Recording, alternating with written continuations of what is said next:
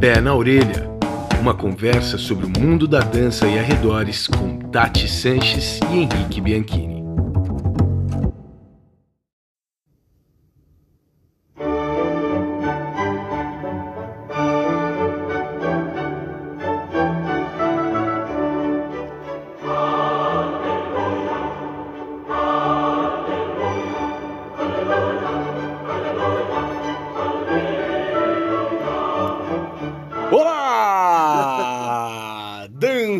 Dançarines, apreciadores, simpatizantes e entusiastas do mundo da dança e arredores.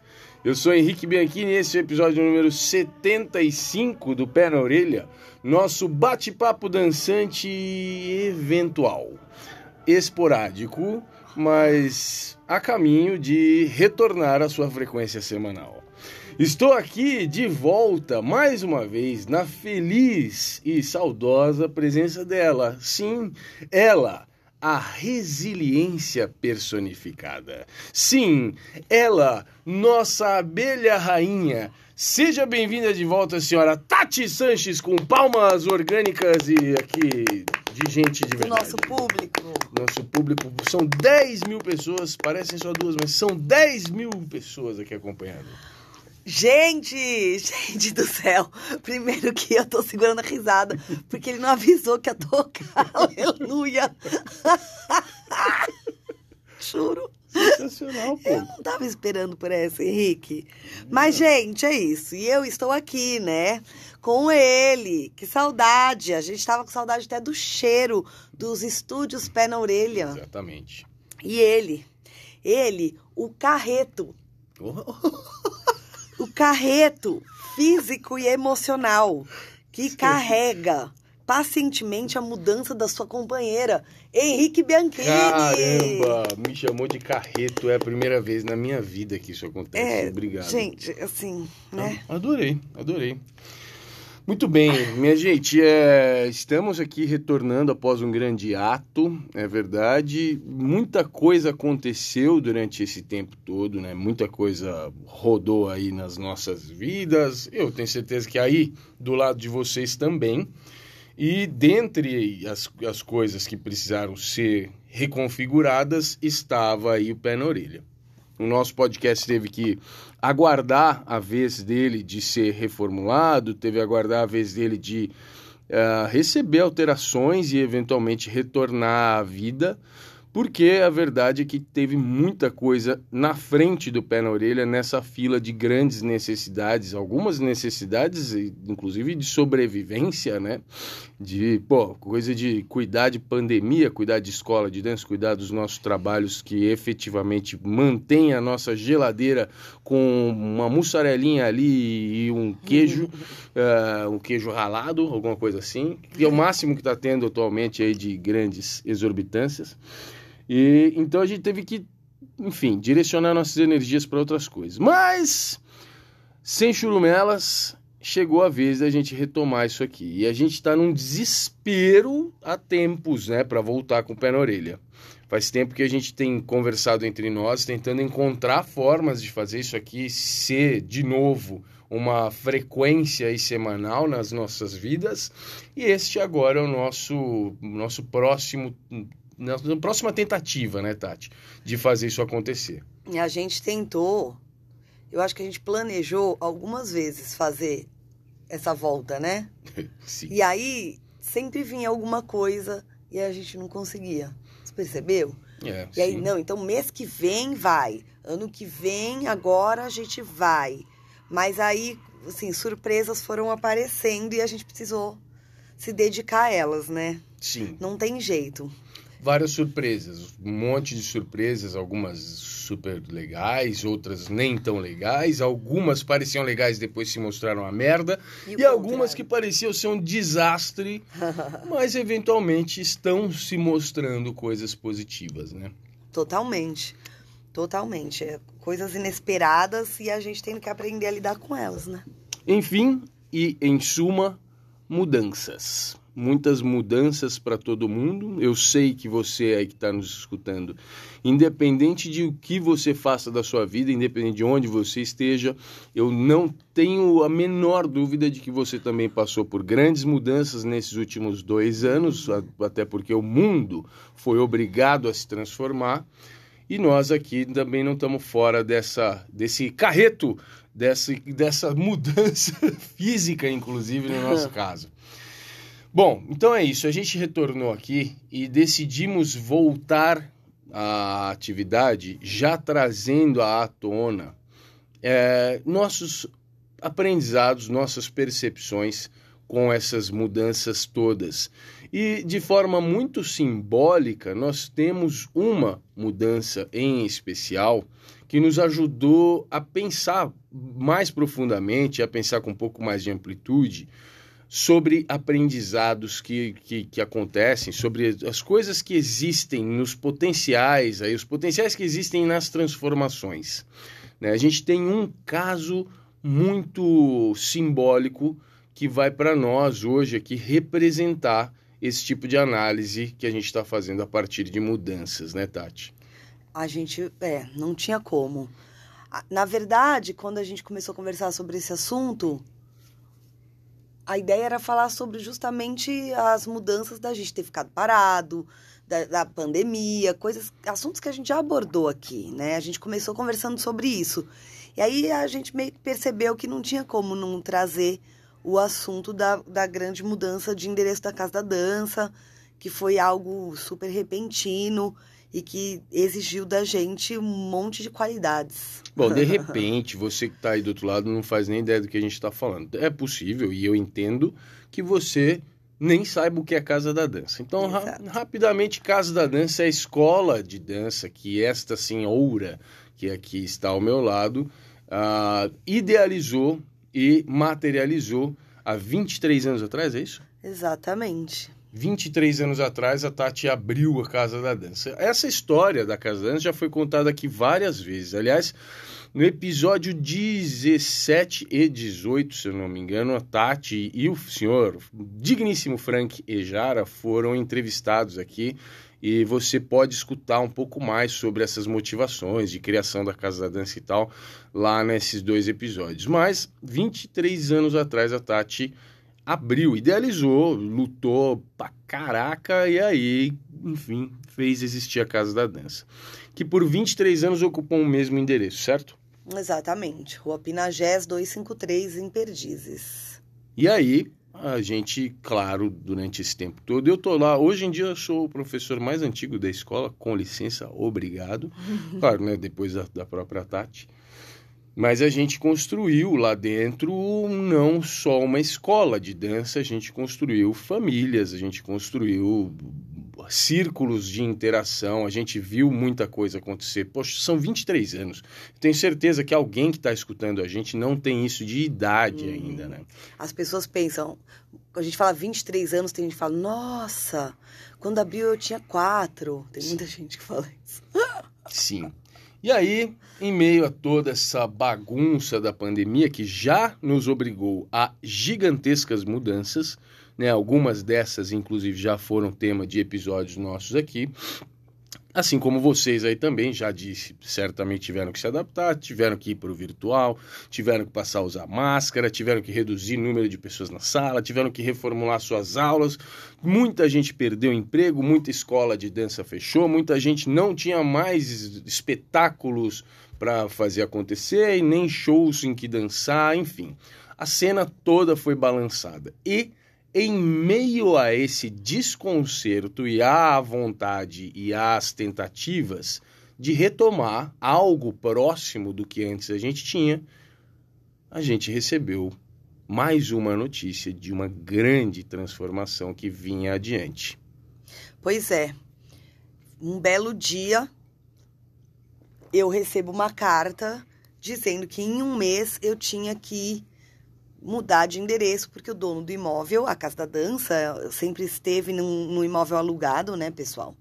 E eu recebi uma carta dizendo que em um mês a gente teria que deixar o imóvel, porque o dono do imóvel não queria mais a gente lá. Né? Super ficou entendido que ele estava negociando com uma incorporadora e que, enfim, a gente tinha que sair em um mês. Eu consegui negociar um pouquinho mais de tempo, mas vocês imaginem só o que é que pode representar na vida de uma pessoa, de uma empreendedora e que tem tantos funcionários e tantas histórias e tantas vidas lá dentro, é, ter que conduzir toda essa mudança e tomar decisões, né? Sim. E, e também para as pessoas que frequentavam aquele espaço, né? Justamente. Tem gente que começou a dançar com a gente lá e aí teve uma filha e a filha nasceu por lá e aí cresceu dançando com a gente. Passa o tempo, daí tem mais uma filha e tá lá com a gente e as filhas agora já são adultas, né? Essas pessoas uhum. estão todas por lá. E, então assim, essa, esse lugar carrega, esse lugar tem nas suas paredes, ali impregnados nas suas portas e janelas, tem muita história. E a gente teve que passar pelo processo de mudar, literalmente fisicamente, de espaço para entender o que isso significaria. Eu, eu, eu, gostaria que vocês tivessem assim, que vocês tentassem fazer o exercício de imaginação e eventualmente algumas pessoas aí têm até experiências próprias que possam simbolizar isso, mas que vocês tentem imaginar o que significa uma construção de um lugar que não é só um espaço de trabalho, mas é um espaço de convivência, de existência de mais de 23 anos e eventualmente você ter que considerar sair ir para outro lugar. Então, nós tivemos momentos muito assustadores que antecederam efetivamente essa mudança. Mas a mudança aconteceu.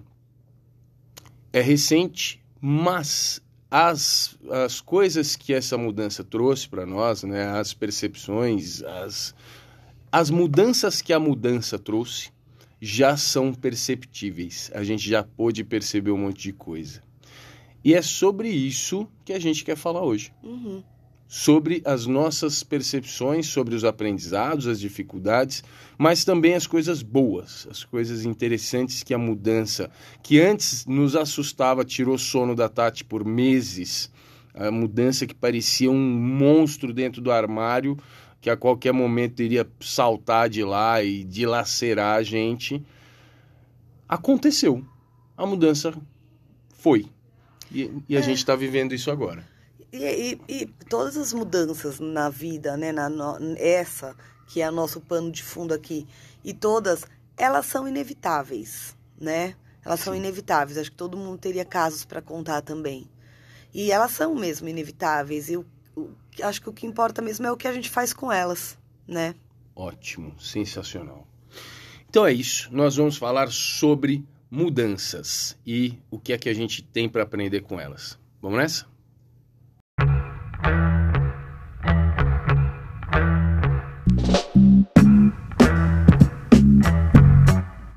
De hoje. Muito bem.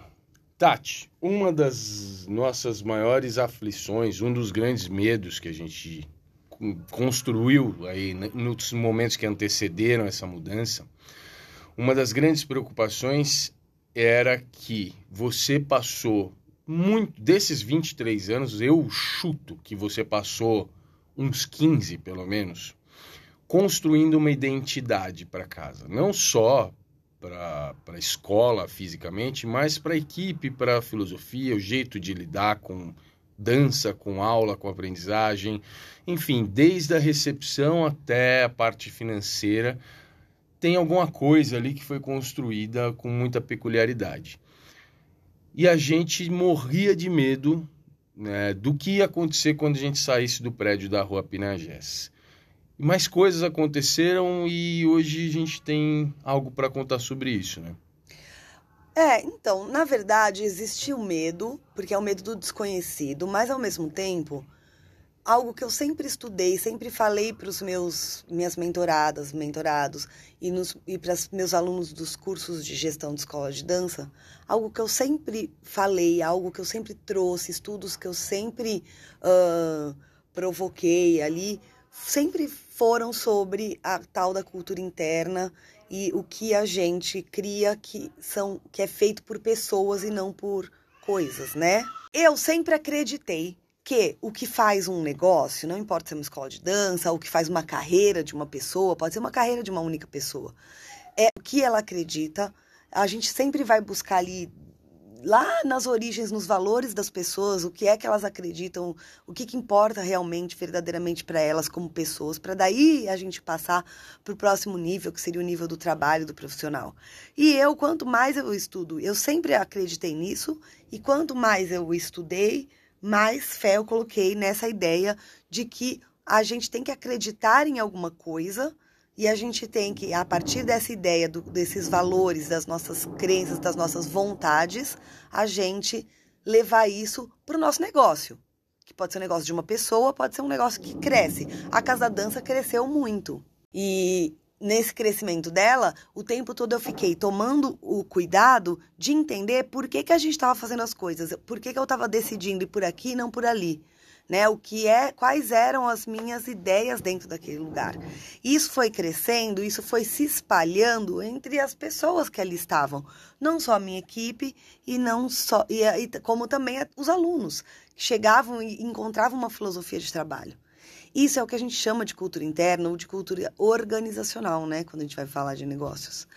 E então, quando eu, a gente teve a notícia de ter que sair de lá, apesar do meu medo do desconhecido, porque o meu medo maior era não achar um lugar para ir. Você já pensou não ter onde ir? Sim, sim. Ou ir para um lugar que quando a pessoa entre, a primeira sensação não tem nada a ver com essa cultura?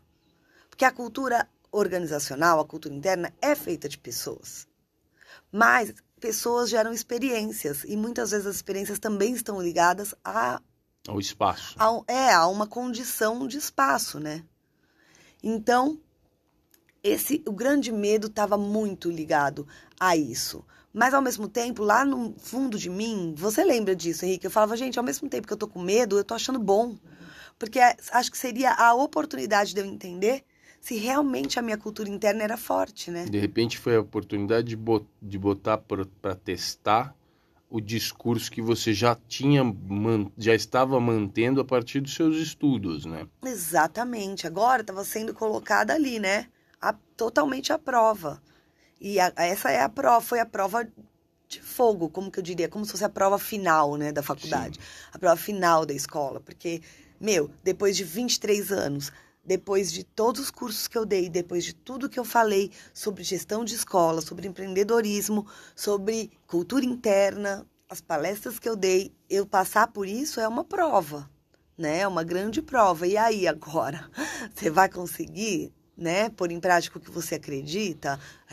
Você tem feito certo até aqui? E qual é a resposta?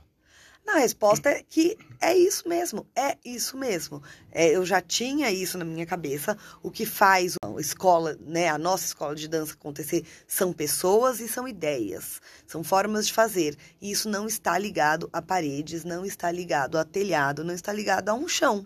A gente precisa ter paredes, telhados e chão para a gente poder se juntar em algum lugar. Mas se a gente achar um lugar legal que a gente para o qual a gente consiga ir, a gente consegue levar. E essa essa foi a ideia mesmo, porque o novo espaço que a gente está habitando tinha cara de casa da dança, mas até o dia que a gente começou a ter aula e todo mundo entrou lá dentro, eu tinha minhas dúvidas. Sim. Apesar de fisicamente ter cara de casa da dança. Sim. Ainda assim, olha só, ainda assim eu tinha dúvida. Será que é isso? Ou será que tudo vai se perder? Apesar do meu conhecimento, eu precisava ver acontecer. E no primeiro dia, quando as pessoas começaram a entrar lá e as aulas começaram a acontecer, eu entendi que eu tinha construído uma cultura interna muito forte. Eu tinha né, criado ideia e forma de fazer, e isso pode ser levado para qualquer lugar. Sensacional. Ó, o grande aprendizado que essa mudança trouxe é que cultura interna, filosofia dentro de uma empresa, no caso dentro de uma escola de dança, mas poderia ser estendido aí para outras instituições, cultura interna e filosofia transcendem paredes e portas e janelas. Tudo isso são símbolos, né? Aquela sala específica de dança, ela é um símbolo da pode ser, né? Pode se tornar um símbolo da cultura interna da escola de dança. Aquela barra, aquele espelho, aquele equipamento de som, aquela iluminação, são símbolos que ajudam a sustentar aquilo, mesmo quando a cultura interna, por alguns instantes, dá uma, uma rachada, você ainda tem um símbolo ali que te ajuda a segurar um pouco, mas por si só, os símbolos não sustentam a cultura interna ela tem que ser defendida por pessoas. A Tati falou, né? acabou de falar que isso é feito por gente. Então isso é muito valioso. A gente, um grande aprendizado é não basear, não apoiar os valores, a cultura interna de uma escola de dança, por exemplo, nos símbolos. Eles ajudam, eles ajudam a sustentar, ajudam a vender ideia e eventualmente até dão uma seguradinha quando a gente, nós pessoas, falhamos um pouco. Mas se nós abandonarmos a cultura e a filosofia, os símbolos não são suficientes para sustentar aquilo. Portanto, cultura interna e filosofia transcendem portas, janelas e paredes. E quando a gente tem consciência de por que esses símbolos fazem diferença no dia a dia da, da equipe e do cliente, sabe? Sim. A gente pode replicar. Porque eu acho que poderia acontecer de eu ter uma escola que tem tantos símbolos e que as pessoas sentem. É, é, se sentem atraídas por aquele local, né? Porque ele é bonito, porque um arquiteto fez. Então as pessoas se sentem bem ali dentro, se sentem atraídas por aquele local porque ele foi esteticamente é, planejado, né? Mas que se eu não tiver de novo, de repente, uma pessoa, um arquiteto, uma pessoa, uma assessoria na parte estética, eu não consigo replicar. Certo. Né? E não estou dizendo que isso não importa, é muito importante, mas nem sempre a gente tem é, condições, né, de, de ter o apoio aí, uma assessoria de um profissional sim, nessa área. Dúvida, e a maioria das pessoas que tem escola de dança não tem, Henrique, né? A gente vai fazendo de pouquinho. Então a Casa sim. da Dança levou 23 anos para ter a cara que ela tinha agora antes da gente sair. No começo não tinha exatamente essa cara. Só que quando as escolhas com assessoria de um arquiteto ou não, ou sozinho, são baseadas, já são baseadas na ideia, elas podem ser replicadas porque elas têm um porquê. Então, ah, eu vou pôr, vou deixar a porta aberta ou fechada? Eu vou pôr um banco aqui na porta ou não? Eu vou fazer essa, um lustre pendurado aqui ou não. Que, escolhas que vão para além da estética, que tem uma preocupação estética, mas que também a gente faz para combinar com as coisas que a gente acredita. Sim. Faz sentido o que eu tô sim, falando? Sim. Então, eu sei por que, que eu pus um banco em tal lugar. Eu sei por que, que tem planta em tal lugar. Isso foram, foi, eu, foram coisas que eu fui escolhendo, percebendo que isto desse jeito favorecia tal tais ações e tais sensações, né, dos alunos e da equipe, para que aquele lugar tivesse uma vibe X, que no caso da dança era a, a questão do acolhimento, né? Então não adianta a gente ter um lugar lindo se ele não tiver uma área de convivência gostosa, por exemplo. Porque eu entendi que na minha cultura interna a parte da convivência era muito importante. Então eu fiz escolhas de decoração da coisa do físico, né? Da, da, de parede, de cor de parede, de onde colocar uma cadeira, baseado nas ideias, na filosofia, Sim. né? Então, se você sabe por que, que você está escolhendo tais coisas, depois você pode replicar. Porque não foi alguém que chegou e fez só ficar bonito. Foi feito com intenções. E essas intenções estão claras na minha cabeça. Sim. Porque eu sei o, o, qual é a minha cultura, qual é a minha filosofia. É isso, meu. O, o, o bagulho é esse. É cultura, filosofia, ideais. Sabe aquela história de visão, propósito, esse esquema todo aí? Visão, missão, Missão, valores. valores, esse esquema. Mas pode chamar isso de cultura e filosofia, né? Sim. É isso primeiro. Os símbolos depois. Porque símbolo, né, essa ideia de símbolo, simboliza algo. O signo significa algo. Se o algo ainda não está resolvido, são símbolos vazios, né? Na verdade, não são símbolos, são só coisas. Eles não simbolizam coisa alguma. Ou então simbolizam coisas que não foi você que escolheu. né? simboliza então, sei lá, uma cadeira de ouro, ela simboliza coisas que para a humanidade em geral, na nossa sociedade ocidental contemporânea, ou uma cadeira de ouro simboliza coisas, né? ela traz significados. Se isso não foi colocado ali por uma escolha específica que, que é ditada, é regida pela cultura interna, você vai trazer os símbolos de fora da sua empresa para dentro dela. E esse conflito é isso daí, é um passo em direção ao abismo, né? Uhum. Então, grande aprendizado é que esses 15, 20 anos de construção, eu digo 15 porque eu imagino que os últimos 10 anos nós já estávamos operando com uma cultura interna muito sólida, que veio só sendo, é, enfim, reformulada um pouquinho ali, um pouquinho aqui, mas a cultura eu acredito que já estava construída. Então, esse é o aprendizado. Levar aí o tempo que for necessário para consolidar, botar para teste e, e, construir uma cultura que diga, que, que fale, dialogue diretamente com os valores e os propósitos de quem está guiando, quem está gerando isso, né? Porque isso pode ser levado adiante. E é muito legal pensar também a gente acaba pensando em cultura, e aqui a gente está falando sobre a Casa da Dança, que é uma empresa que envolve um monte de gente, mas isso é muito válido também para uma carreira individual, sabe? Sim, sem dúvida. É, quando a gente fala de cultura interna, parece que a gente está falando, tá falando de uma empresa. Realmente o termo é usado para empresas, onde a gente tem equipes e mais de uma pessoa.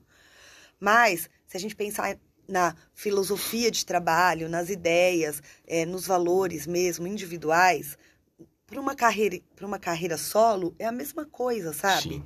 Às vezes a pessoa precisa mudar de país, precisa mudar de estado, precisa, né? Às vezes ela escolheu, às vezes ela não escolheu e ela tem que mudar, ou aparece uma oportunidade de trabalho em um outro local e essa pessoa fica na dúvida, né?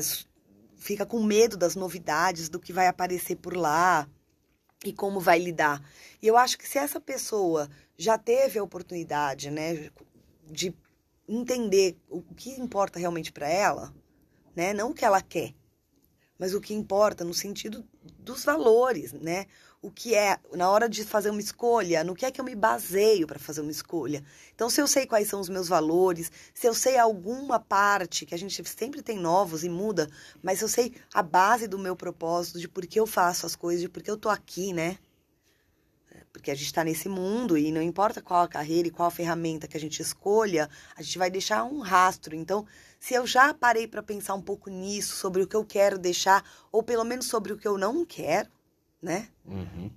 o que Sim. eu quero, eu posso descobrir muitas coisas, mas tem muitas coisas que você fala, bom, isso para cá eu não vou. Aqui eu não vou atuar, isso eu não vou fazer, isso eu não vou deixar. Então, acho que mudar para qualquer lugar, mudar para qualquer outra situação, até mudar de emprego, até mudar de área, sabe? Fazer uma transição de carreira para uma outra área, você leva consigo essa parte que é a sua, né, dos seus valores, do, do, do, que te importa realmente, não importa se você vai trabalhar com dança ou de dança você vai passar para medicina ou para direito, sabe? Sim, sensacional. Uma outra coisa que a gente pôde perceber, eu vou falar sobre um outro aprendizado, uma percepção valiosa. Certamente, em todo esse tempo e com um trabalho bem feito, a gente recebeu bastante feedback positivo. Certamente a gente soube, a gente conseguiu entender, recebemos informações suficientes durante esse tempo todo que nos fizeram entender que as pessoas gostavam da gente, gostavam da escola, gostavam do que a gente fazia, do que a gente proporcionava, sem dúvida. Acho que isso não é algo que estava em questão. Ainda assim, quando a gente chegou muito perto da merda, muito perto de dar errado, porque a gente chegou muito perto de dar errado. Uhum. Primeiro por conta da pandemia, assim como a maior parte de vocês estão nos escutando. E quando a gente estava começando a retomar as coisas, a gente teve esse baque. A mudança mais drástica foi forçada. E por isso a gente chegou muito perto de, sei lá, cara, eventualmente deixar de existir. Né? Isso era algo que sondava, que estava circulando aí as nossas realidades possíveis. Existia essa possibilidade. Quando a gente chegou na beira desse abismo e a gente trouxe essa realidade à tona para as pessoas, Foi então que nós pudemos perceber o valor, a importância que, o, que nós, o nosso trabalho e essa escola e tudo que a gente promove, o valor que tudo isso tem nas vidas de tantas pessoas diferentes. Né? Uma loucura, porque a Casa da Dança fez 20 anos no meio da pandemia, né? E aí não, não teve como fazer um, uma comemoração. Né? E quando você faz aniversário, você vê pessoas falarem várias coisas bonitas, né, para você. Aí aparecem umas pessoas que te falam coisas, e é muito legal, é uma delícia e tal. E a Casa da Dança não comemorou 20 anos. Nem, não tinha comemorado muitos 15, deixamos para os 20, chegou nos 20 pandemia, deixa quieto, depois a gente vê e tudo mais. E aí, quando chegou esse momento da mudança, que de certa forma você acaba mostrando que há fragilidade, né? Mesmo já trazendo a notícia com, com a solução junto, o problema Sim. com a solução, que foi a minha opção, né? Só apresentar o problema quando eu tivesse a solução, é, você mostra que existe uma fragilidade. E eu acho que nessa hora, você foi a hora que eu recebi tantas, mas tantas, mas tantas mensagens que foram além das mensagens que eu receberia de aniversário, sabe? Uhum. Sim. Porque as de aniversário vêm de uma forma. E as mensagens que as pessoas se preocuparam em parar e escrever nesse momento, gente, juro, eu, inclusive, vou aproveitar aqui né, publicamente, para deixar aqui no pé na orelha, que é um negócio que vai ficar para sempre aí para as pessoas escutarem, os meus agradecimentos, porque não consegui ainda responder. Eu não sei nem se eu vou conseguir responder. É, eu tenho três coisas para responder para as pessoas, três posts que são lotados de mensagens maravilhosas. E é, é, isso, é muito louco, porque daí você vai construindo uma cultura e você vai fazendo ações baseadas todas no que você acredita. Muitas vezes você numa história, de uma carreira, ou de uma escola, ou de uma empresa, você tem dúvida se você aponta para cá ou para lá. Você vê outros jeitos de fazer, fazerem sucesso e você pensa se você quer mudar. Sim. Se você deveria apontar para um outro lado, que não é exatamente aquele que você acreditava tanto ou que você é, idealizou. Uh, e você acaba ba se baseando, de novo, nas, nos seus valores, no, na, na, sua filosofia mesmo, pessoal, você acaba fazendo as es certas escolhas de, não, não mudar, vou seguir fazendo o que eu acredito. E nisso de seguir fazendo o que eu acredito, eu fui construindo é, um ambiente que falou com muito mais gente do que eu imaginava. Né? Isso é muito louco. Tem muita gente que não trabalhou, não trabalha na Casa da Dança, que é da área, que me escreveu coisas maravilhosas e que eu nem imaginava que se importava. Sim. Muito legal. É muito legal que se importava. Ou seja, se a pessoa se importa, é porque a gente chegou nessa pessoa. Isso é muito maluco, entendeu? E aí você vê a amplitude do seu trabalho. Assim, eu cheguei naquela pessoa, essa pessoa parou e escreveu essa mensagem maravilhosa, que até me fez chorar. Então, quando eu acho que o maior valor de tudo isso agora é perceber que todas as pessoas do mercado gostam e admiram o meu trabalho, o nosso trabalho, né? O trabalho da Casa da Dança. E eu realmente acredito que isso se deve ao fato de eu nunca ter arredado o pé daquilo que eu acreditava. Ótimo. Apesar de parecer que eu não arredar o pé daquilo que eu acreditava, parecia me afastar de algumas pessoas. Porque eu não fazia a mesma coisa que elas. E hoje eu posso entender que mesmo as pessoas que fazem de outro jeito têm total respeito e admiração justamente por eu ter mantido isso. Ah, é muito louco, mas é para voltar na ideia de como, né, a gente precisa acreditar na, nas nossas ideias. Sim, sim, faz todo sentido. Principalmente na hora que as coisas balançam, né? No que que eu me seguro? Sim. Uh, eu acho que fica um fica também, além de tudo isso, fica a percepção de uma realidade, assim, um choque de realidade, que é tem muito mais gente olhando para nós, tem muito mais gente pensando em nós, tem muito mais gente que, enfim, sabe que a gente existe do que aquilo que aparentemente a gente percebe no dia a dia. Né? O impacto da, da nossa existência muitas vezes é muito maior do que o que a gente considera. E eu acho legal ter isso em mente, né? Porque, por exemplo, a gente precisou chegar num momento assim muito drástico, né, para conseguir receber tudo isso. Mas eu acho legal ter a consciência de que isso está lá, de que isso existe, mesmo que não seja expressado diariamente, mesmo que a gente não tenha acesso a isso todos os dias, existe. Nosso é. impacto no mundo é maior do que aquilo que a gente percebe no dia a dia. Putz, isso é uma coisa que eu sempre falei, né? Que eu sempre falei nos cursos, nas lives e tal, mas que eu nunca tinha vivido tão fortemente. É verdade, eu não tinha pensado nisso. Porque é, é isso, todas as nossas ações ficam marcadas. Tudo que a gente faz. Então, é, não só como empresa, pessoas mesmo, né? É assim, a gente vai vivendo a vida e vai deixando pontinhos assim que a gente acha que ninguém nem ligou ou ninguém nem foi atingido por eles. Mas a verdade é que sim. A verdade é que sim. E aí eu acho que se os pontinhos se juntam em algo positivo, né? Vai potencializando, assim. É muito legal. E eu acho que se for negativo também, né? Claro. Que é aquela. A gente pode falar dos episódios de dar uma rasteira em si mesmo. Sim, verdade. E outras coisas que a gente já falou aqui. Mas é isso, a gente impacta o mundo à nossa volta o tempo todo com cada uma de nossas ações. Isso eu sempre falei. E agora tá aqui a prova, né? Sim.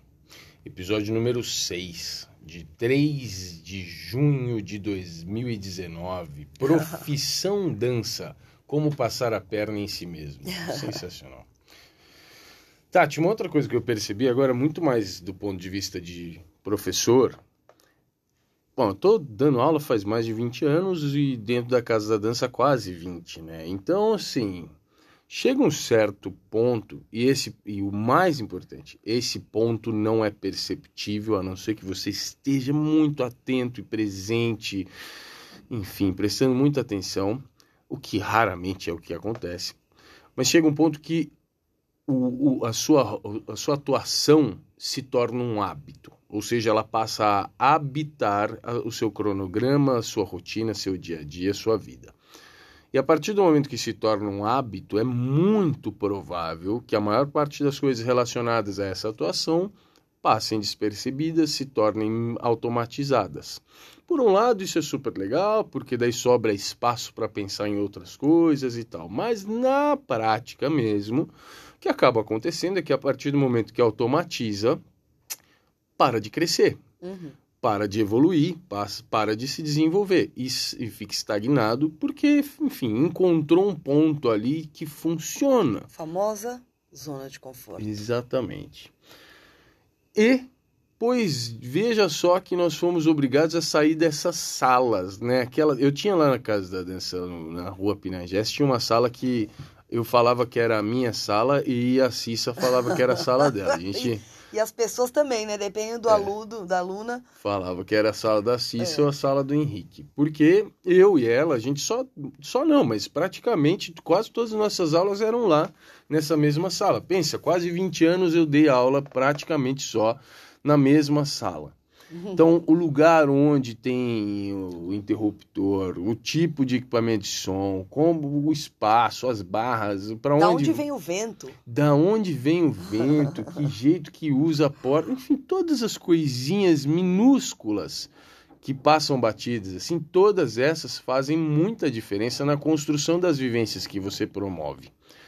É difícil avaliar isso sem, sem perder isso, sem ser obrigado a sair desse lugar. Mas você pode ter um, um, um, relance dessa ideia quando você vai dar aula em um outro lugar, né? Um evento que você vai dar uma aula, ou na escola de outra pessoa, ou enfim, qualquer lugar diferente daquele que você está acostumado. Bom, tem gente que não está acostumado com lugar nenhum porque não dá aula regular, então é. aí já é uma outra situação. Mas eu acho que até aí dá para estender esse, esse aprendizado. Qual é o aprendizado? Partir do momento que nós fomos obrigados e obrigadas a sair do nosso espaço, e aí eu, eu estendo isso para muito mais do que a sala de aula em que eu dava aula. Eu estou falando do espaço onde a gente faz a interação social, no hall, seja lá onde for, a entrada do, da escola, a, onde fica a diretoria, com quem você quer conversar, o jeito que você vai conversar, todas essas coisas relacionadas à sua rotina, quando nós fomos obrigados e obrigados a reconfigurar isso, para que eu continue fazendo um serviço bom e, por consequência, continue tendo emprego, eu fui obrigado a melhorar. Eu fui obrigado a revisar coisas para as quais eu não olhava há mais de uma década. Coisas que já estavam totalmente assentadas na minha, na minha participação, no meu trabalho, e que olhando para elas agora, eu vejo que tinha um potencial enorme de evolução, de melhoria, que estava simplesmente sendo ignorado porque estava ok. Porque estava ok. Essa é a palavra. Ok. Uhum. Não estava ótimo, estava ok, funcionava. E acaba que os estudantes, o pessoal que vai lá fazer as suas aulas, acaba também se conformando com ok, até que o excepcional seja apresentado a eles. E aí, de repente, o excepcional não é você que apresenta. Uhum. Né? Então, puxa, foi um choque assim para mim, a percepção de que eu, super, pô, malandro pra caramba da sala de aula, profissional, cara com bagagem e tal, não sei o que, o escambau, cara. O, o, o, a zona de conforto, ela existe para todo mundo. Todos e todas nós estamos sempre à mercê do hábito. E se a gente não tiver alguma uma, uma água que bata na nossa bunda, estamos entregues à mediocridade e a mediocridade funciona até que o excepcional seja apresentado, muitas vezes por outra pessoa, por outro lugar. Nossa, com certeza. Gente, você falou água na bunda, bate na bunda. Quanto que a gente falou disso, né, durante pandemia, nas minhas lives, eu usava muito esse, eu usei muito esse termo da água bater na bunda, porque é bem isso mesmo. A gente precisa estar disposto a mudar. E o que você ficou falando, eu fiquei pensando assim, gente, na verdade, acho que a gente, mesmo sendo desconfortável, a gente tinha que se propor mudanças. Mesmo uhum. quando é. A gente não tem que esperar elas virem por conta própria, sabe? Mesmo quando não é obrigatório. É. Eu, na casa da dança, eu sempre. É, você, quando você trabalha com muita gente numa equipe, você percebe as pessoas que são mais resistentes a mudanças e as que não, né? Sim. E eu, eu, particularmente, talvez por isso eu, não, é, eu tenha conseguido fazer essa transição, apesar de todas as sofrências, e o Henrique é a pessoa que mais sabe, né, gente? Porque é quem convive comigo. É claro que não é fácil, mas eu entendo que eu poderia ter desistido. Sim. Né? Assim, com, com um pingo de mais de fragilidade, eu teria desistido, assim, porque foi muito difícil. Mas ainda assim, eu acho que uma das coisas que me segurou, além dessa questão da, da de eu acreditar na minha cultura interna, é, foi o fato de eu não ser uma pessoa resistente à mudança, sabe? Sim. Eu sempre gostei de inventar um outro jeito de fazer, sabe? E se, sabe, a pessoa do e se? E se a gente fizesse assim? E aí, quando você traz ideias do e se a gente fizesse assim, você encontra as pessoas que vão falar assim: poxa, a gente pode já tentar. E você vai encontrar as pessoas e falar assim, mas pra que você vai mexer em time que tá ganhando, né? é o famoso Sim. mexente. Então, talvez, de fato, acho que um, um, um dos segredos pra gente se desenvolver na vida é mexer em time que tá ganhando. Legal. Certo. Sabe, Ted Laço, vai assistir o Ted Laço. Olha, vai lá ver aí. Mas eu acho que é isso mesmo. É, é se autoprovocar, sabe? Sensacional. É uma coisa para ficar muito na cabeça da gente. Que eu vou incluir esse tópico aí no meu curso de gestão de escola de dança. Ótimo. E até na mentoria. Porque é isso. Você não pode só ficar se preparando, esperando o dia da mudança. Faz mudança, né? Mexe no time que tá ganhando. É, é, sim. Eu acho que tem, são dois pontos que a gente tem que balancear. Um deles já está mais declarado, que é a ideia do Uh, don't it always seems to go that we don't know what you you don't know what you've got till it's gone. Traduzindo, a gente não sabe o que a gente tem até que a gente perca. Né? Então esse é um ponto. A gente não faz ideia do que a gente tem, não valoriza e tal, até que não tem mais. Mas tem um outro lado que é você não sabe o que você não tem até que você se coloque no risco de perder. Uhum, uhum. Né? Então existe muito mais à disposição para além ali depois dessa parede que você colocou assim na sua frente como uma forma de segurança, tem um universo infinito depois dela. Mas eventualmente você vai ter que sair de trás dessa parede e se colocar na direção das, das flechas que vão vir voando, né? Para conseguir procurar outras coisas. Faz muito sentido e é assustador. Eu mesmo, eu sou resistente a mudanças. Eu sou extremamente resistente a mudanças. Eu encontro processos que funcionam, eu quero manter os processos todos os dias para sempre. Eventualmente tem mil outras formas de fazer que são mais eficientes, são menos dispendiosas, até mais divertidas. Mas e o meu processo? Né? Então é super. É, eu entendo que para mim isso tem duas vezes mais dor, é mais complicado. Mas justamente por isso ser tão difícil para mim é que eu estou vendo tanto valor nesse momento de ter sido obrigado a mexer algumas coisas e isso está fazendo bem para mim. Né? Grande aprendizado, grande aprendizado. Água batendo na bunda.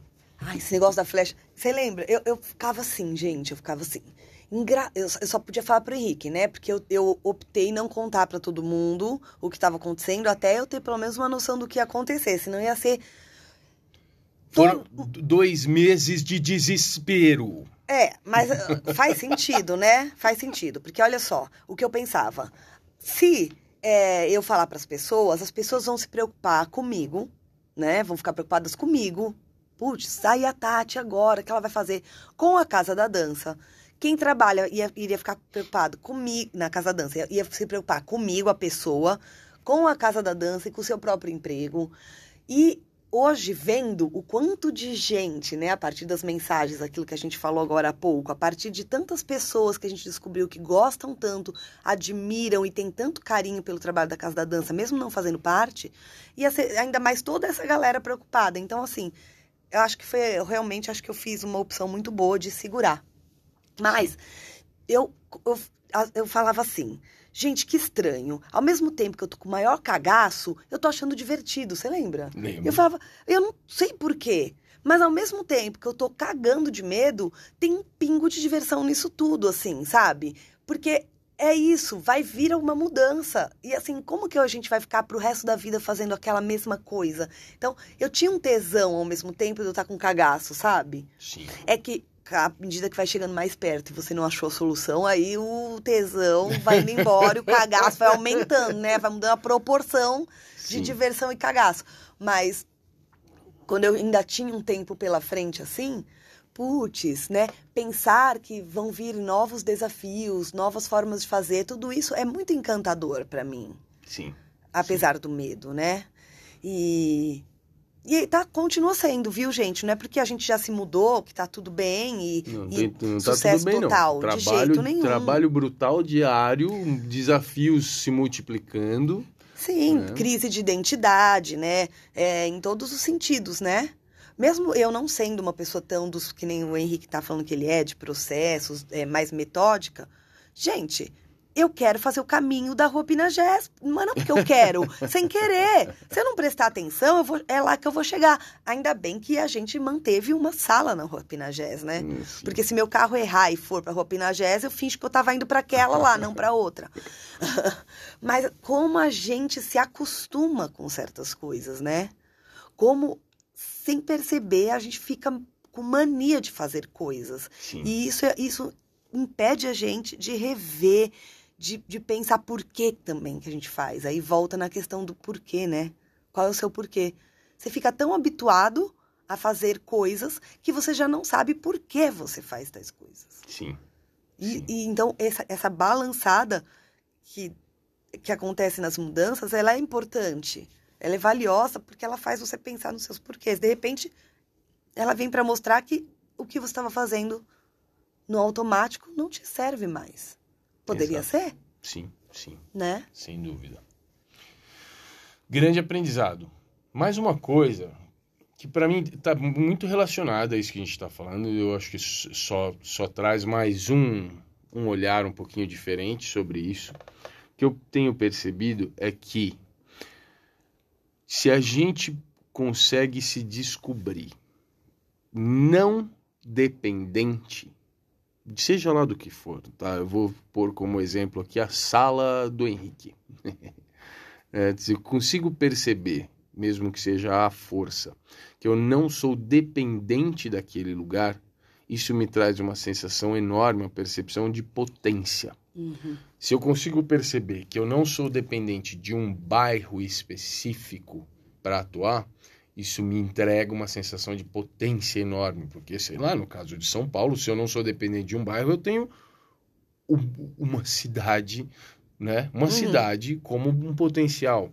Se eu percebo que eu não sou dependente, sei lá, cara, de um procedimento específico, eu posso me adaptar, isso me traz uma sensação de potência.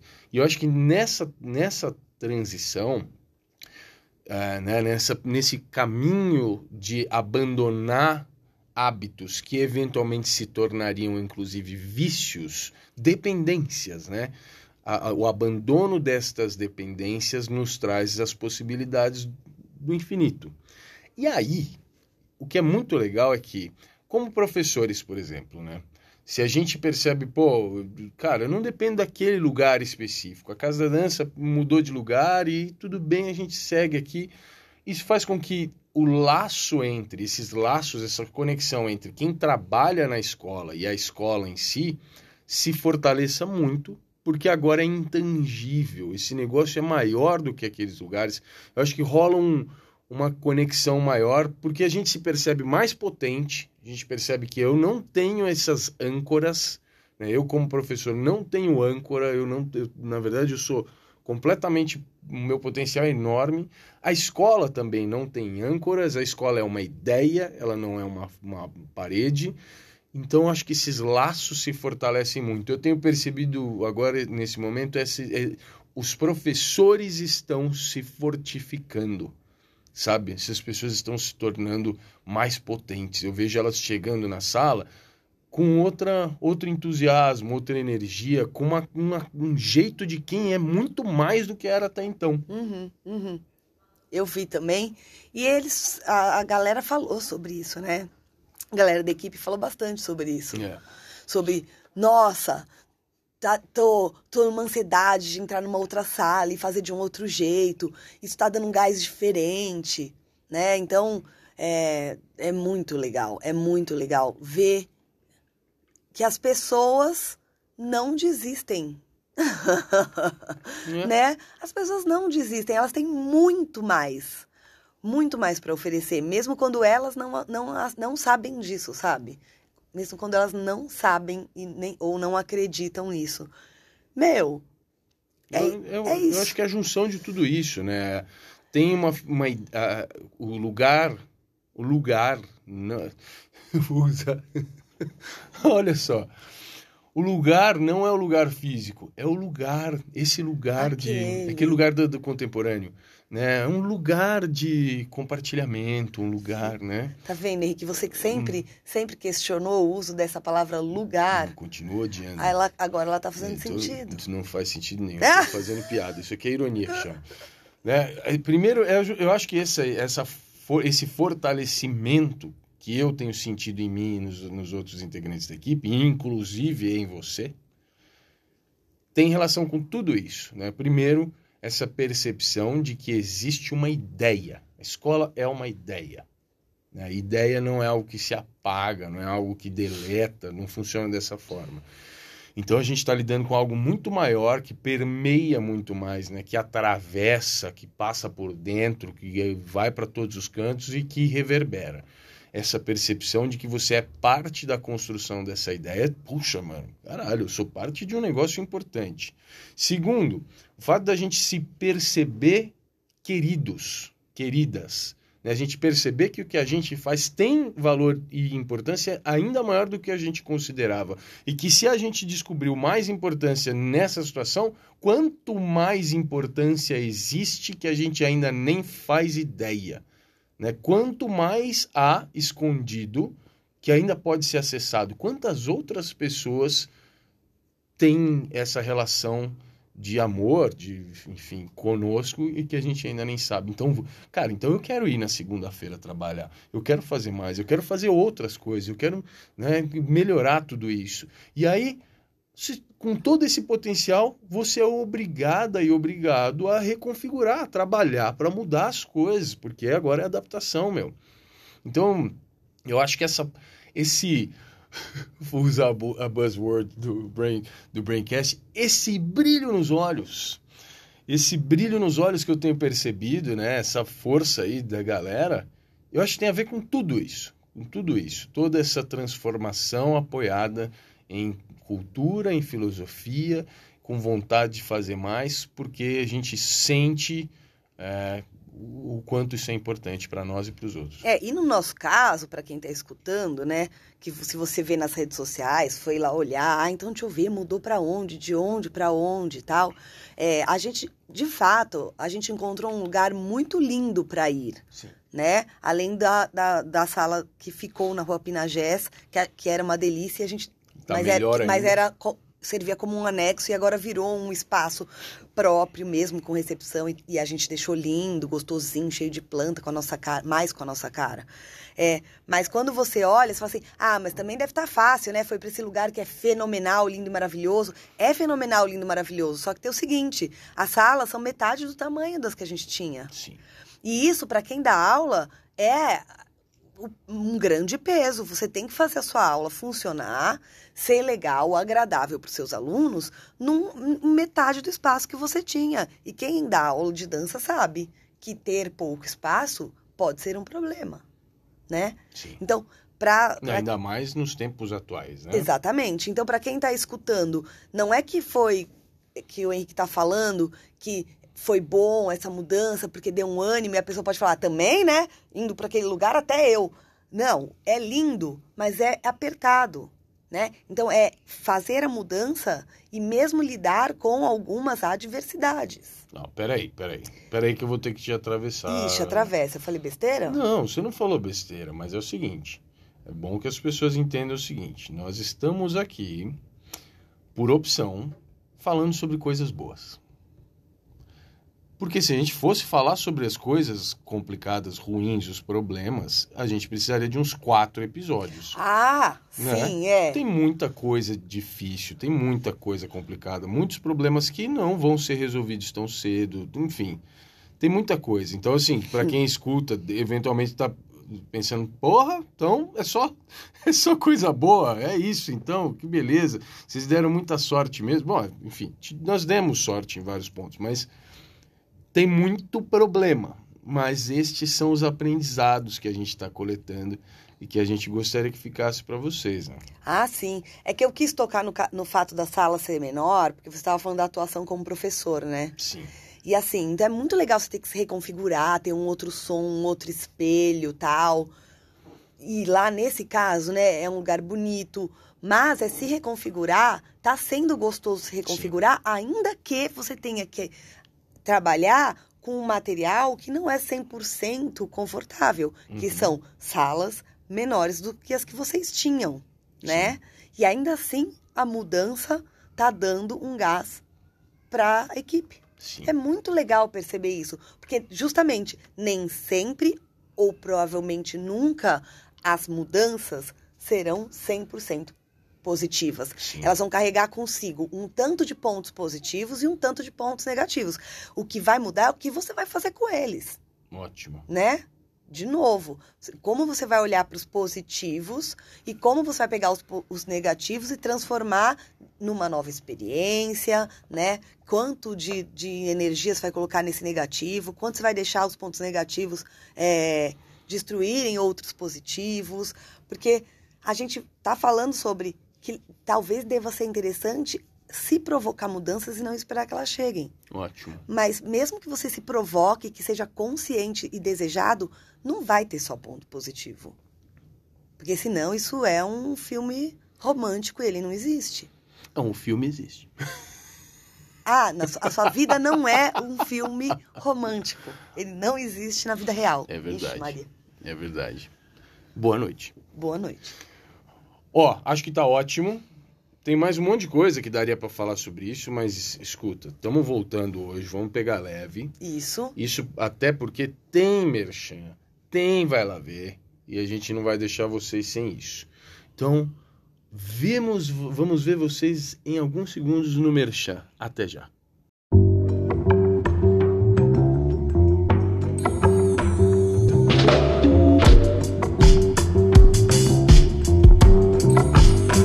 Merchan. Ó, eu tenho dois, dois merchans que eu quero fazer e são razoavelmente urgentes, porque é o seguinte: e agora em março eu inicio três turmas. Eu vou, eu, é, na verdade, não dá para falar que são três turmas que vão iniciar, mas eu inicio três processos com o Clube do Livro. Clube do Livro, para quem não sabe, é o meu projeto aí de grupos de pesquisa, de estudo online, baseados na leitura de livros especializados sobre história das danças vernaculares afro-estadunidenses. Então a gente lê livros especializados que falam sobre algum aspecto, né, a partir de algum, alguma ótica, falam sobre a, a história, a construção dessas danças, seja uma construção social, seja uma construção uh, mais técnica e prática ali da dança, a gente fala sobre é, com essa construção das danças. Isso tudo acontece online a partir da leitura desses livros que eu escolho e envio para as pessoas que participam, e a gente tem encontros semanais de duas horas em que eu faço uma palestra sobre o conteúdo da semana e depois a gente tem um bate-papo com o grupo. Então, um baita de um estudo incrível. A gente está aí agora completando um ano desde o início dessa brincadeira. Tem grupo que está indo para o quarto livro já nessa leitura. E a gente começa livros uh, novos, um livro novo agora em março, e a gente retoma a leitura de um livro muito importante em uma outra turma. Eu tenho agora para março, turma, na terça-feira de manhã, na quarta-feira de manhã na quinta-feira de manhã e, eventualmente, nós estamos vendo ainda, talvez na sexta-feira à tarde. Tá? Eu estou deixando aqui por cima, assim, só para vocês se ligarem, porque quando começa a leitura é o momento certo para todo mundo entrar. Né? A gente vai ficar nessa leitura de um dos livros por duas, dois meses e um outro livro vai levar três meses. Então, se não entrar agora, vai entrar só mais adiante quem quiser. Portanto, esse é o momento. Se você tem interesse em participar desses estudos conosco, março é a hora certa para começar, tá? Então, se você se interessou, manda uma mensagem para mim. Tem aqui o contato da gente na descrição do, do podcast. Manda um contato para a gente, para a gente falar sobre a sua participação nos nossos estudos. Além disso, ainda no ramo das, dos estudos e das vivências online, quero lembrar vocês que, pela Casa da Dança, eu mantenho três turmas de estudo online. Turmas de estudo prático, de aula prática de dança, de hip hop dance no meu caso, mas que seguem com aulas regulares online, tanto para iniciantes quanto para estudantes intermediários e avançados. Tudo isso acontece na quarta e na quinta-feira, por volta aí. Tem aula das 17 às 18h30, tem aula das 20 às 21 mas tem aula online, de iniciante até avançado comigo. Você que mora em outros lugares aí do Brasil ou do mundo e quiser estudar aulas práticas comigo, dá. Tem um monte de opções e eu gostaria que você considerasse fazer parte de alguma dessas turmas. Se te interessou, mesma coisa me manda uma mensagem, eu te entrego aí mais informações e fico na expectativa de você vir balançar a raba comigo e com a minha turma.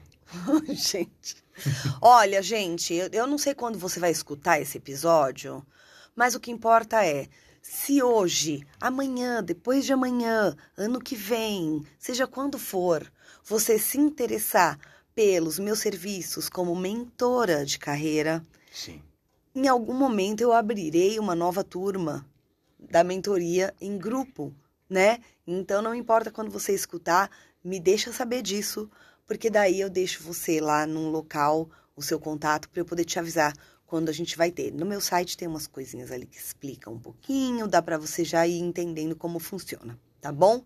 Ótimo, ótimo. Que por hora é isso, porque a pessoa tá fazendo o quê? A mudança. Manda mensagem pra gente. E vamos pro Vai Lá Ver.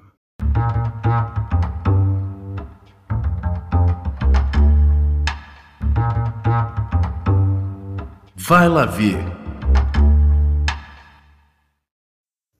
Ah, como é que eu não vou deixar três Vai Lá Ver aqui pra vocês, né? Como, gente? Ah, As coisas mudam, mas isso nunca. É lógico, eu fui acumulando sugestões durante esse tempo todo. Então eu vou aqui já começar a desovar.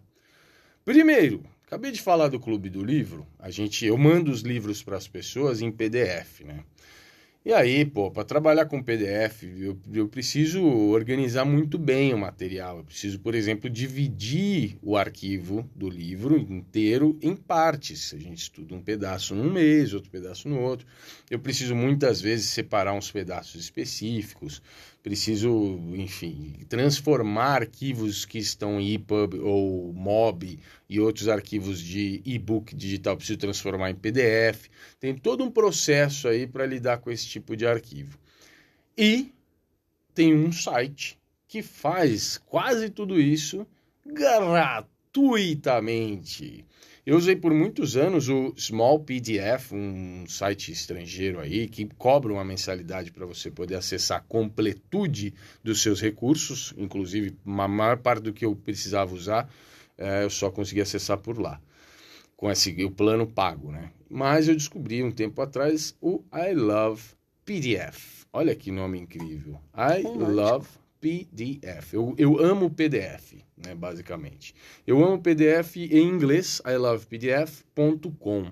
Esse é o site que tem ferramentas das mais diversas. Juntar dois PDFs em um, dividir um PDF em vários, comprimir PDF, de PDF para Word, de Word para PDF, mesma coisa com PowerPoint, com Excel, editar, PDF para JPEG, JPEG para PDF, colocar numeração de página, colocar marca d'água, rodar o PDF, desbloquear, proteger. Não, caralho a quatro. Eu não tô ganhando nada para fazer essa propaganda, tá? eu tô falando aqui porque é muito útil mesmo. Eu faço um uso assim constantemente.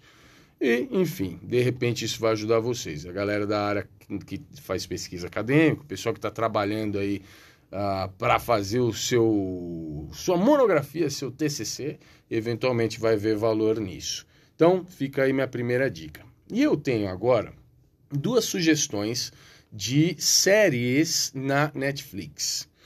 Tenho assistido muita coisa nos, no, nos streamings aí e eu teria um monte de coisa para sugerir, um monte, mas eu escolhi duas, com bastante distância entre elas, apesar de ambas terem sido lançadas no mesmo ano de 2021. Lembra? Esse ano? Sim, 2021, a gente teve o lançamento de Arcane. Arcane é uma série de animação baseada aí no universo do League of Legends, famoso LoL. Eu não sou um jogador de LoL, não, nem, nem não sou muito fã desse tipo de jogo. Uh, e nem conheço o universo do LoL, tá? Não faço ideia de como é, não tenho a menor noção. Mas fui dar uma olhadinha para entender de onde surgiu esse Arcane. E ele tem alguma interação distante com esse universo do League of Legends. Mas vocês que não gostam ou não sabem do que se trata, que é muito bem o meu caso, não se preocupem. Vocês não precisam saber nada disso, assim como eu não sei. Vai assistir o Arcane. Se você gosta de animação cyberpunk, assim, uma animação num futuro distópico, aparentemente, sabe, algo, algo assim, no, no visual bastante cyberpunk mesmo, só que a história é ótima, achei a história super, super legal, motivante, mas acima de tudo, a estética é devastadora. Eu vi um review do Gaveta falando sobre o Arkane e ele usou uma definição que eu vou reproduzir aqui. Ele chamou de um concept art em movimento. E é basicamente isso, cara. É lindo, maravilhoso de se olhar. Assim, embasbacante. Eu Fiquei completamente apaixonado, assisti inteiro em dois dias e, putz, recomendo pra caramba pra quem gosta de animação. Eu gosto, então funcionou. E do outro lado do espectro, eu quero sugerir uma outra série curtinha que chama-se Pretend It Is a City, que em português saiu como Faça de Conta que Nova York é uma cidade. Acho que é isso. É uma série baseada nas conversas da escritora Fran Lebowitz com o Martin Scorsese, diretor e roteirista, né? Grande Martin Scorsese. E a Fran, que, pô, é uma, uma escritora aí de longa data, com razoável car cartela aí de obras publicadas e uma grande interação com Martin Scorsese. Ambos são bastante nova-iorquinos e a Fran é uma das pessoas mais ranzinza de, ranzinzas e desbocadas que você já viu na sua vida. Só que junto a isso, ela tem um humor extremamente ácido e uma inteligência brutal.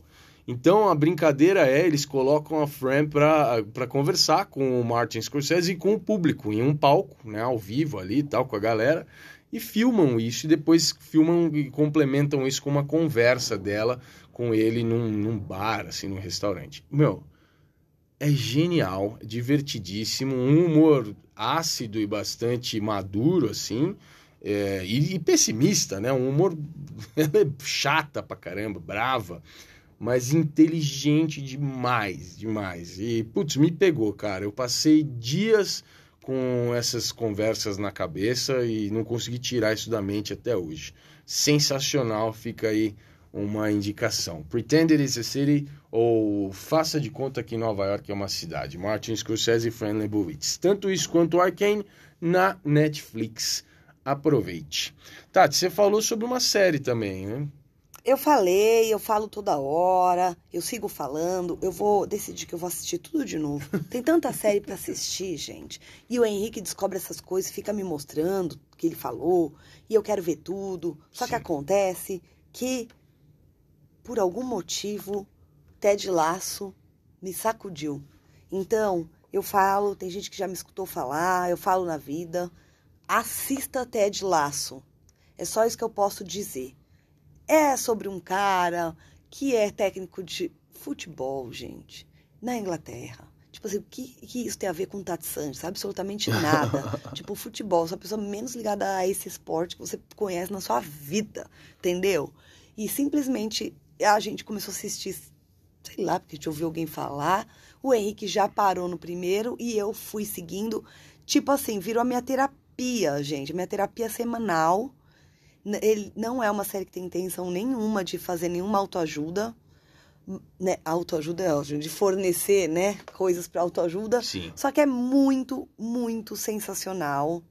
E eu não sei, gente, eu não, não consigo muito. Toda vez que eu vou falar, eu não consigo explicar por quê. Mas para mim tem uma tem como base, apesar de contar historinhas das vidas de várias pessoas ali, são tramas de vidas, tipo uma novelinha, né, vamos dizer assim, é, tem como base questões relacionadas à liderança, certo. né, e liderança, principalmente a liderança humanizada, né, e é isso, assim, ele mexe em time que tá ganhando. Ah, legal. Porque ele tem outras formas de olhar assim, os resultados.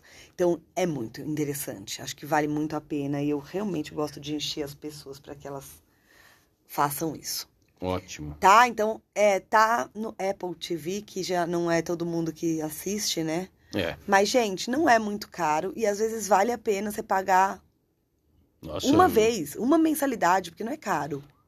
Cara, o Apple TV tem muita coisa boa. Tem muita. E de repente você quer assistir essa, gente, paga e ainda você fazer compartilhado, você divide com. Gente, sai mais barato do que ir uma vez no cinema. boa. Pagar um mês de Apple TV, né? Sensacional. E, gente, eu também eu tenho mais um, Henrique, hum. que eu queria te impressionar. Oh, eu trouxe mais um, porque ele sempre traz muitos. Eu quero falar do perfil da Rafa Mon. Você sabe quem é, Henrique? Ela é uma artista. É uma artista que é responsável por uma imagem que muita gente reposta até hoje, que é o, a primavera do Lula. É a hum, cara do Lula com umas flores sim. em volta. Você já viu? Vocês já viram? Muita gente reposta, falou, é, repostou, você vê nas redes sociais das pessoas postado, e tem gente que às vezes coloca isso lá na internet, mas não sabe nem quem que fez. Hum. Não sei se você já viu. Eu vou mostrar para o Henrique aqui agora, vocês não vão ver, mas é uma imagem da cara do Lula com umas borboletas, com umas flores em volta tal. A ela, imagem eu já vi sim. Então, ela tem um trabalho incrível. Ela tem um trabalho incrível. Então, eu queria falar para vocês olharem o Instagram dela e para a gente poder assim apoiar a arte dela, né? Porque não é só uma arte política. Ela tem, ela ficou muito famosa por essa primavera do Lula mas ela tem umas artes muito bonitas. É uma super artista colorida, caprichosa, sensível. Eu sou apaixonada uh, pelo trabalho dela. E eu acho que pra gente que dança é uma inspiração, tem muita cor, muito movimento. Ela é sensacional. Então, Como escreve? Rafa Mon, M-O-N. Sensacional. Tá? Deem uma olhada e principalmente se você foi uma das pessoas que é, divulgou essa imagem, é legal dar créditos, né, para ela. Ah, muito Tá? legal. Porque eu vi muita gente, né, é, divulgando, sim, usando essa imagem, porque é linda mesmo, do Lula. Tá bom? Aí você é bom que você vai lá, refala so- disso e dá créditos pra artista que fez. Super E ela legal. tem uma lojinha, ela vende camiseta, adesivos pela internet. É muito legal. Muito bem, muito bem. Pô, cinco, cinco indicações aqui no Vai Lá Ver. A gente voltou, mas voltou com força, voltou com tudo. E é isso, né? Isso mesmo, gente. Adorei. A gente estamos aqui firmando um compromisso com nós mesmos, com vocês eu não sei. Porque depois vocês vão cobrar a gente, vai que dá errado. Mas com nós mesmos aqui, eu e Tati, estamos nos comprometendo entre nós a retomarmos a nossa frequência semanal. A gente está muito afim, a gente está com muita saudade de fazer isso aqui e de trazer gente. A gente quer conversar com outras pessoas, é, olhar aí para além dos nossos muros e coletar aí dificuldades e aprendizagens, ah, coisas que foram descobertas durante todo esse processo de mudança pelos quais todo mundo tem passado, né? Então, queremos retomar. Esse é o primeiro passo em direção à regularidade semanal de volta na vida do pé na orelha. Muito obrigado vocês por continuarem conosco, muito obrigado pelos votos de retorno que vocês fizeram para nós, pelos pedidos aí para que a gente retomasse tudo isso. Valeu por continuar, por dar esse crédito para nós e por aguardar mais um tempinho até que a gente se reconstruísse por aqui. Talvez a pior parte já tenha passado. Muito bom, gente! Muita saudade, matamos a saudade hoje. E semana que vem Yes. a gente tá aqui. É isso. Muito obrigado e até a próxima.